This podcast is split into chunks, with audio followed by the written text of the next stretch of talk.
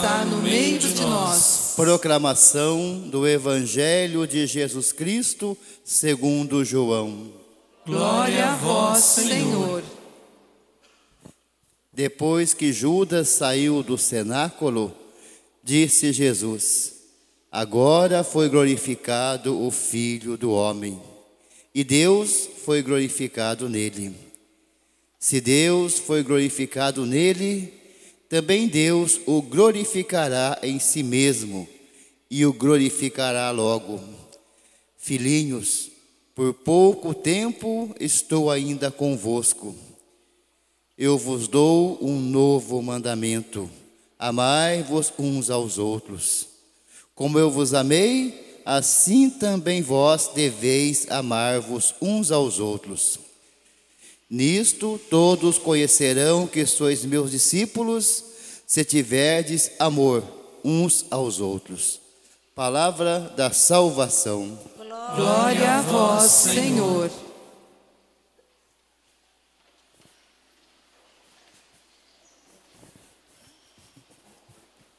Queridos irmãos e irmãs, nesse quinto domingo da Páscoa, já nos preparando para a grande festa né, que se aproxima de Pentecostes, cada vez mais próximo de nós, onde Jesus vai derramar sobre nós, vai enviar para nós o Espírito Consolador, aquele que vai nos fazer compreender de maneira muito especial o amor de Deus em nossas vidas. A liturgia nos convida hoje e nos coloca dentro do cenáculo, no momento em que Judas deixa a ceia, depois que Jesus lavou os pés dos apóstolos, depois que começou já a ceia, a ceia dos judeus, né, a ceia da onde foi tirada a nossa missa, como muita gente conhece como Haggadah, né, ou Seder, é a ceia da Páscoa judaica. Ela é feita de ritos, depois ela para, tem o jantar normalmente, depois continua os ritos. Foi aonde Deus fez as consagrações, tanto do pão e do vinho, como também a instituição do sacerdote. Mas então foi no começo, passando a primeira parte da, da ceia, nesse momento do jantar, onde Jesus já tinha feito o apelo a Judas lavando o seu pé, Talvez o último apelo pedindo para que ele mudasse. O último gesto de Jesus. Depois, Jesus também molha o pão no doce e dá para Judas. Também como um sinal, um apelo para ele mudar de vida. Mas mesmo assim, Judas não aceita. Não compreende, não aceita esse amor de Deus. E a, o Evangelho hoje começa justamente nesse momento, onde Judas sai da ceia para atrair Jesus. Aonde ele vai então trair Jesus. Os outros não compreendem porque Judas saiu, mas Jesus sabe o porquê. Jesus sabia que ele era o traidor, que ele ia o trair. Mesmo com seus apelos, ele não se converteu, não mudou de vida.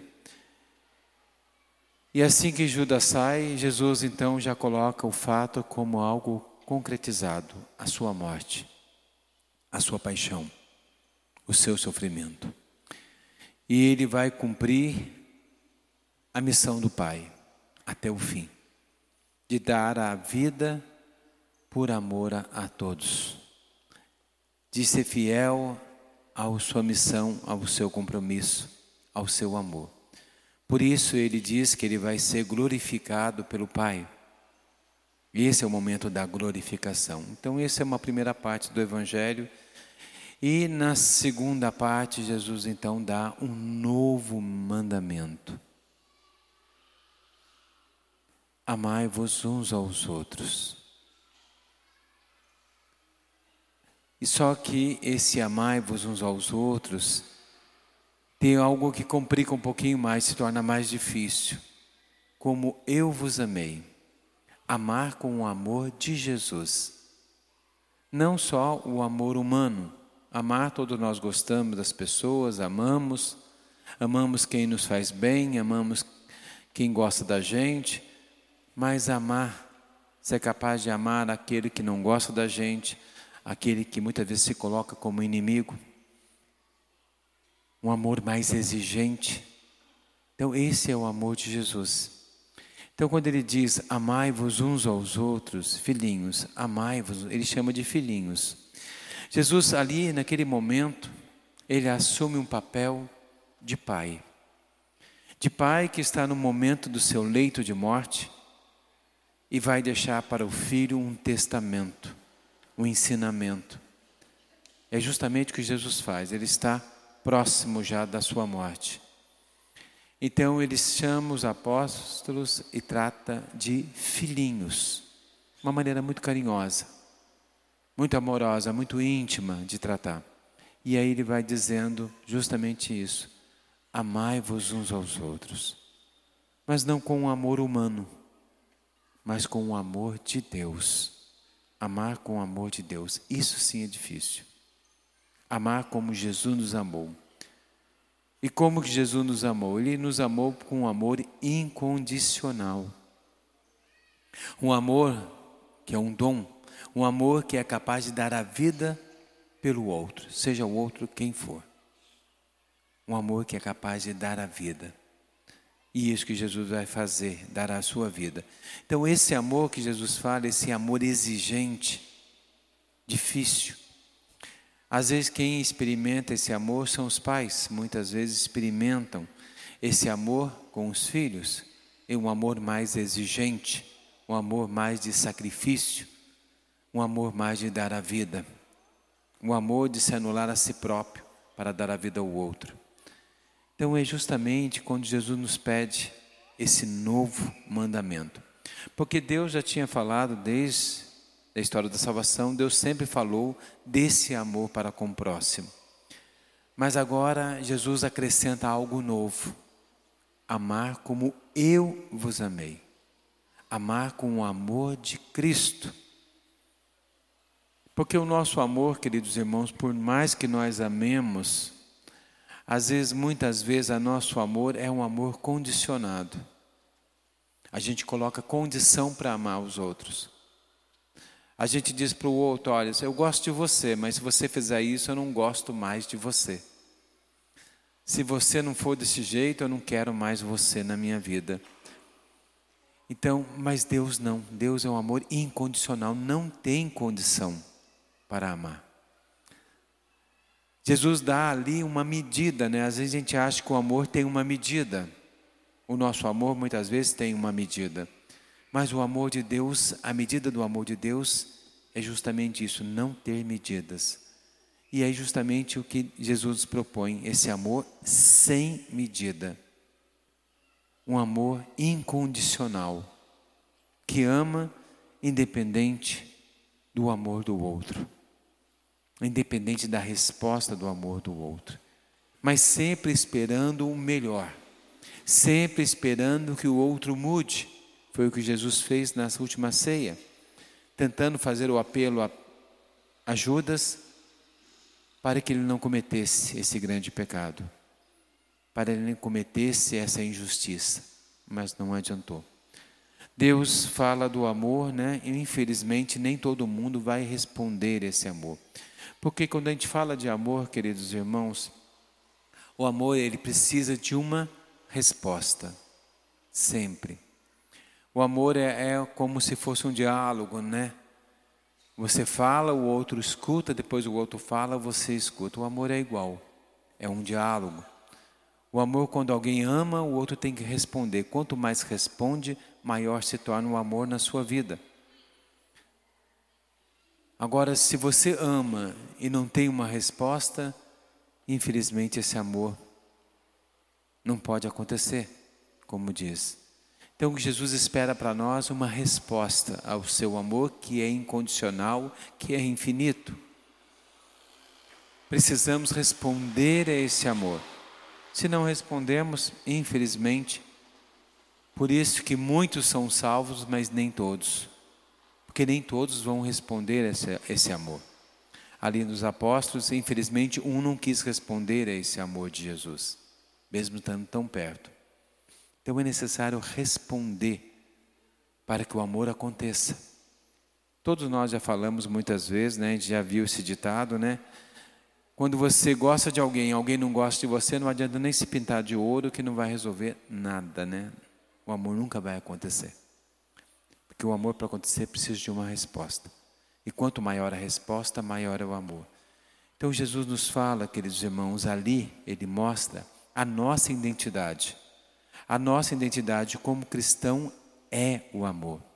São João, que é um, também muitos dizem ser o discípulo amado, quando a gente fala do discípulo amado por Jesus, né, cita lá o discípulo amado, por que, que ele é amado? Porque Jesus preferia ele aos outros? Não. Porque ele é aquele que respondia mais a esse amor de Jesus. Por isso ele era conhecido como discípulo amado, porque muito amou muito respondeu. Por isso, São João muitas vezes fala desse amor de Jesus. São João tem nas suas cartas um versículo que resume praticamente a Bíblia inteira. Quando São João vai dizer: Deus é amor. Um versículo só, Deus é amor. Isso responde a Bíblia inteira, de Gênesis a Apocalipse. Responde tudo. Porque toda a história da salvação, toda a Bíblia, ela quer trazer uma única mensagem, é o que Jesus nos fala, que Deus é amor. Deus nos ama. Por causa de Deus nos amar, que nós existimos. Por causa desse grande amor de Deus. Então, ele nos convida a viver. São João conta as histórias, né, a tradição, que São João, quando celebrava a Eucaristia, já velhinho, bem velhinho, ele morreu, né? Não morreu martirizado, foi o único dos apóstolos que não foi martirizado. E ele morreu bem velhinho, exilado, mas morreu velhinho. E São João, então, quando ele celebrava junto à comunidade, aí chegou um domingo, ele celebrou e disse na reflexão: Filhinhos, amai-vos uns aos outros. Chegou no outro domingo, ele falou a mesma coisa. Filhinho, amai-vos uns aos outros. No outro domingo, ele chegou, a reflexão do Evangelho foi justamente essa: Filhinhos, amai-vos uns aos outros. E aí o pessoal falou: Nossa, eu acho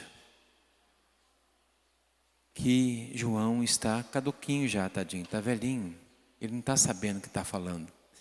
E alguém com caridade chegou para ele disse: Irmão, o senhor já falou isso no domingo passado. E aí São João disse: Eu sei, é que o amor sempre é novo. Essa mensagem que Jesus nos deixou, amai-vos uns aos outros, é uma mensagem sempre nova. E nós temos que renovar a cada momento. E essa mensagem, o próprio Jesus diz que isto vai ser a nossa identidade. É por isso que vão saber que vocês são meus discípulos é através do amor. Por isso, como que nós demonstramos a nossa fé? Dizia Santa Teresa d'Ávila. A fé, o termômetro da fé, tem como eu medir a fé de alguém? Tem alguma maquininha que meça a fé de alguém? A única maneira de medir a fé, o termômetro da fé, é a caridade, é o amor.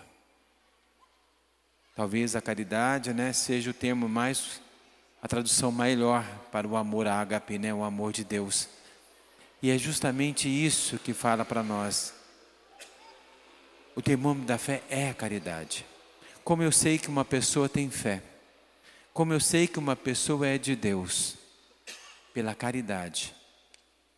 Não é pela roupa, não é pelos atos externos que ela comete, não é o fato de uma pessoa estar ajoelhada no chão aparentemente rezando, que quer dizer que esteja rezando? Que quer dizer que esteja em Deus. Se aquela pessoa que está ali ajoelhada, rezando, não for uma pessoa caridosa para com o próximo, ali de nada vale. Infelizmente, ela não tem fé. A fé dela é uma enganação. Então, a gente sabe a fé da pessoa pela caridade que ela tem, pelo amor que ela tem para com o próximo. Essa é a identidade do cristão. E isso, de fato, é ser cristão. São Paulo mesmo vai dizer: se somos cristãos, devemos ser de verdades. E o amor é a base fundamental para isso. Esse amor de Deus, esse amor de caridade, esse amor de doação, esse amor de entrega, que é capaz de amar até os inimigos, que é capaz de amar até quem lhe faz mal, que é capaz simplesmente de amar. Então Jesus nos convida hoje, queridos irmãos, a buscarmos na nossa vida, como cristão, amar. Amar sempre, amar constantemente. Vivenciar esse amor no nosso dia a dia. Só assim seremos cristãos de verdade. Vivendo esse novo mandamento. O mandamento, na realidade, um mandamento é uma ordem, né? É algo para se cumprir, é algo para se viver. Por isso Jesus fala como alguém que fala no seu leito de morte. Quando alguém no seu leito de morte te pede alguma coisa, você tem que cumprir aquilo que a pessoa te pede. É justamente isso que Jesus faz. Ele pede que nos amemos uns aos outros.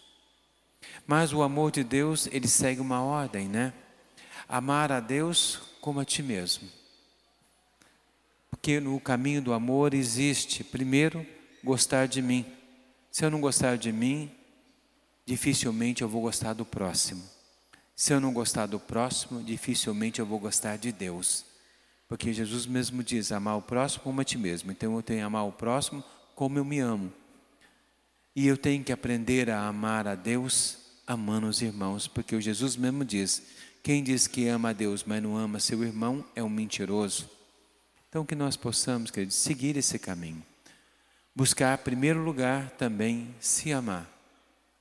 Conhecer a si mesmo, amar-se a si mesmo, aceitar-se a si mesmo, para podermos amar o próximo, aceitar o próximo e assim poder de fato, de verdade, amar a Deus.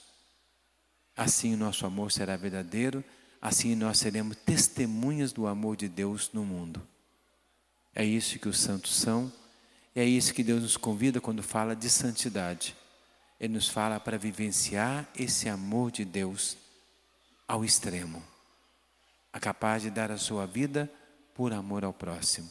Então, que nós possamos em nossa vida, queridos irmãos, nos preparando para esse dia de Pentecostes, nos preparando para esse momento tão glorioso e grandioso, vamos então buscar amar a Deus, buscar o coração igual ao coração de Jesus. E é isso que ele pede hoje que o nosso coração seja igual ao seu coração, manso e humilde.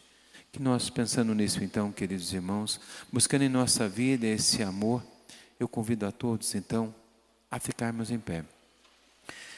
E vamos também elevar o nosso amor até Deus, professando em Deus a nossa fé, rezando.